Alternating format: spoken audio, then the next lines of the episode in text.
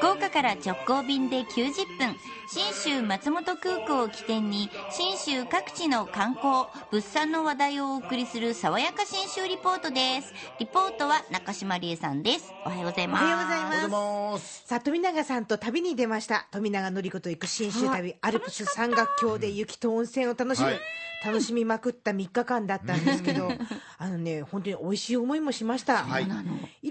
食べたんですが、うんえー今日ご紹介するのは、うん松本市長和でいただいたはい当時そば当時美味しかった当時って、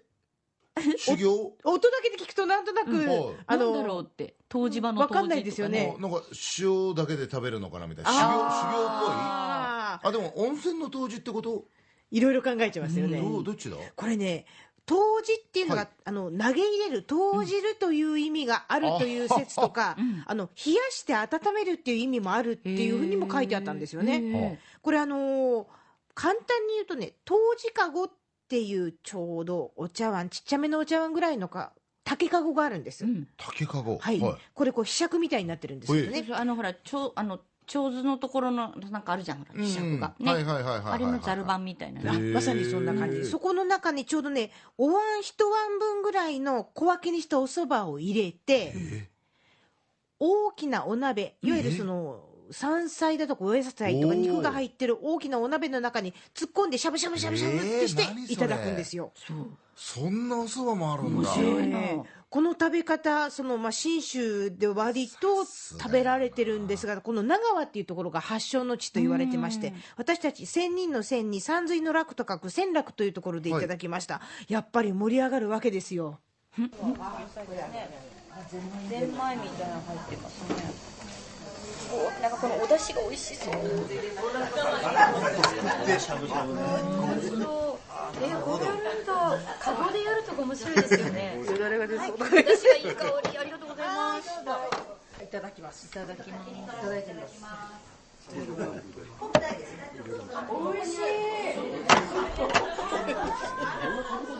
もうみんなで自分で、確かにね、なんかこう、ざるでこうやって温めてしかも小分けしてくれるね、リーダー格が急に現れたりして。 お店のお姉さんですね。ああ、なるほどなるほそど。うなんですしかしあれですね、長野の方っていうのはやっぱり蕎麦を食べる機会が多いから、いろんな楽しみ方知っておりますね。ああしかもね今回いただいた仙楽のお蕎麦が、もうね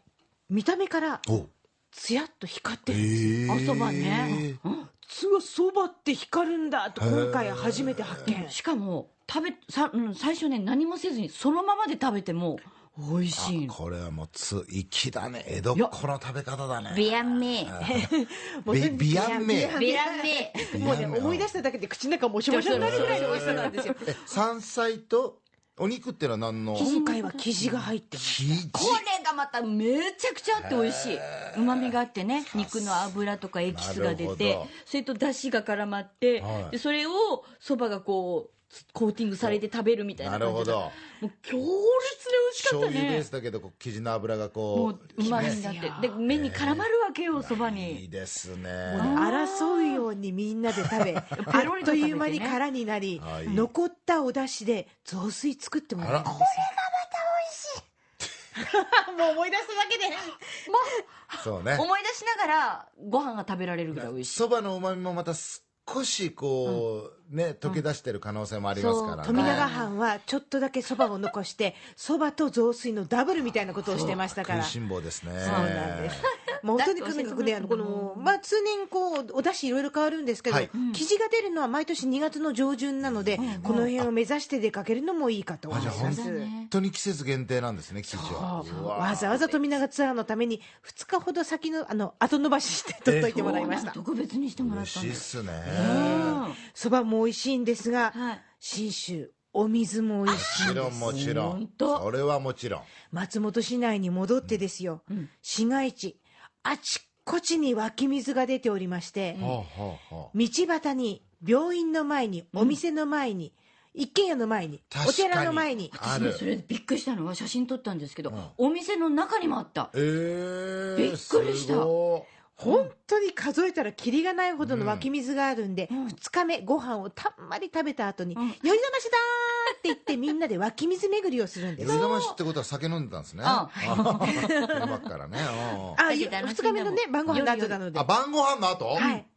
結構寒くなかった。そまあ、そうでもなかこっれたがね、へ酔ーっ払ってるところがいいところなんですそうかそうかそうかでみね。んなで行軽くく飲とんねで。楽しいんですいよね、。水ね。今回4箇所もありまして、はいお魚の鯛によろずと書いて鯛満の井戸、はいこれもともと料亭があった跡地なんです、なるほど。で次がメトバの泉、女に、えー、と鳥に羽って書きます、はいここはよいかなっていうお酒屋さん酒蔵の前、へそれから3箇所目がいおり冷水って言ってえ。こ冷れ水。これ鈴木いおりさんという、昔農民一揆の農民たちを救った人のお墓があるお墓の前そ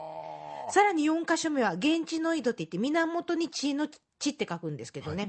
えー、と平成の名水百選にも選ばれた井戸、4箇所巡っていく中、まあ、こんな感じで回りました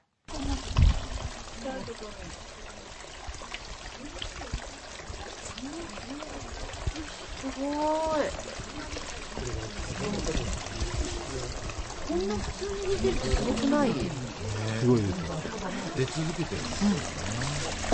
あ、美味しい。なんでなんで水ってこんなうまいんですかね不思議に何回飲んでもうまい、 4箇所飲み続けてもやっぱりうまいと。それぞれまたね違うんだよねうん、なの味がで違うのみんなこうペットボトル片手に4箇所のり飲み比べるんですけど、あの好きなのをね持って帰ろう、ホテルになんていう気持ちになりまして、まあ、それぞれ感想が違うわけです。 2番目と4番目の水が好きおーこれはこの水この水捨てようかええこっちの水の方が美味しいペットボトルペットボトルがふかつかないっていうこれでしょ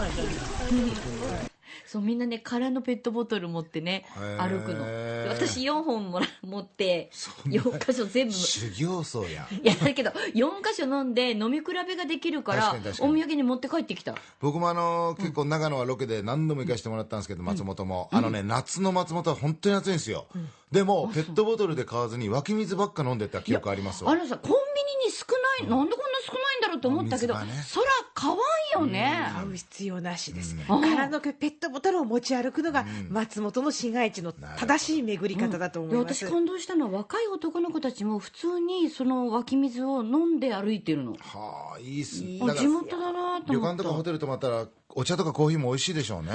さにおっしゃる